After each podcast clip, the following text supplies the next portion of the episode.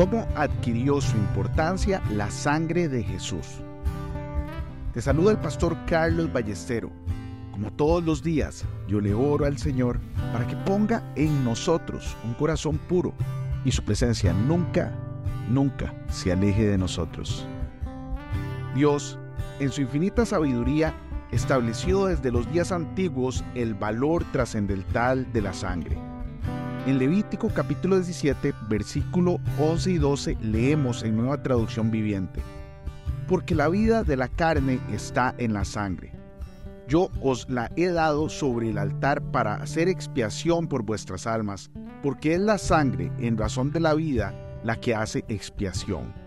Por eso he dicho a los hijos de Israel, nadie de vosotros comerá sangre, ni el extranjero que reside entre vosotros comerá sangre. Es fascinante como el Señor, por medio de Moisés, nos reveló que la esencia de la vida se halla en la sangre, mucho antes de que la ciencia médica hiciera tal descubrimiento. Tal como Doug Hugar Mills escribió, Moisés no pudo haberlo sabido por medio de la ciencia médica, lo supo porque Dios se lo reveló la vida está en la sangre. Charles Spurgeon, el reconocido predicador, dijo una vez, si despojas al Evangelio de la sangre de Jesús, no te queda nada excepto el cascarón sin valor. Es una verdad inquebrantable que la redención de la humanidad se encuentra en el derramamiento de la sangre de Cristo. Desde los tiempos del Antiguo Testamento, Dios mostró que la sangre tenía poder expiatorio los israelitas ofrecían sacrificios de animales, derramando su sangre como señal de arrepentimiento. Pero fue en el Nuevo Testamento donde encontramos la revelación máxima, la sangre de Jesús, el Cordero perfecto, como se nos dice en Hebreos 9:22. De hecho, según la ley de Moisés, casi todo se purifica con sangre, pues sin derramamiento de sangre no hay perdón. A.W. Tozer, un renombrado teólogo y predicador, expresó, la cruz de Cristo es el punto de referencia definitivo donde la justicia y el amor de Dios se encuentran. Y en esa cruz, Cristo derramó su sangre por nosotros.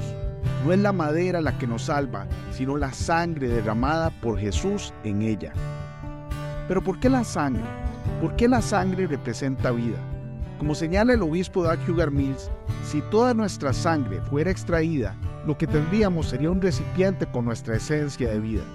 Y ese recipiente lleno de la sangre que Jesús derramó en la cruz representa la vida misma del Hijo de Dios. Entonces, ¿cómo aplicamos esto a nuestra vida diaria como creyentes?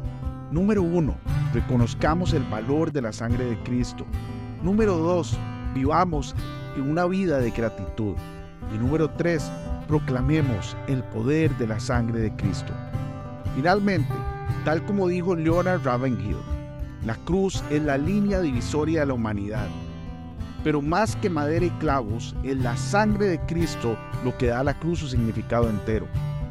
Que podamos aferrarnos a esta verdad viviendo en la plenitud de lo que Jesús ha hecho por nosotros.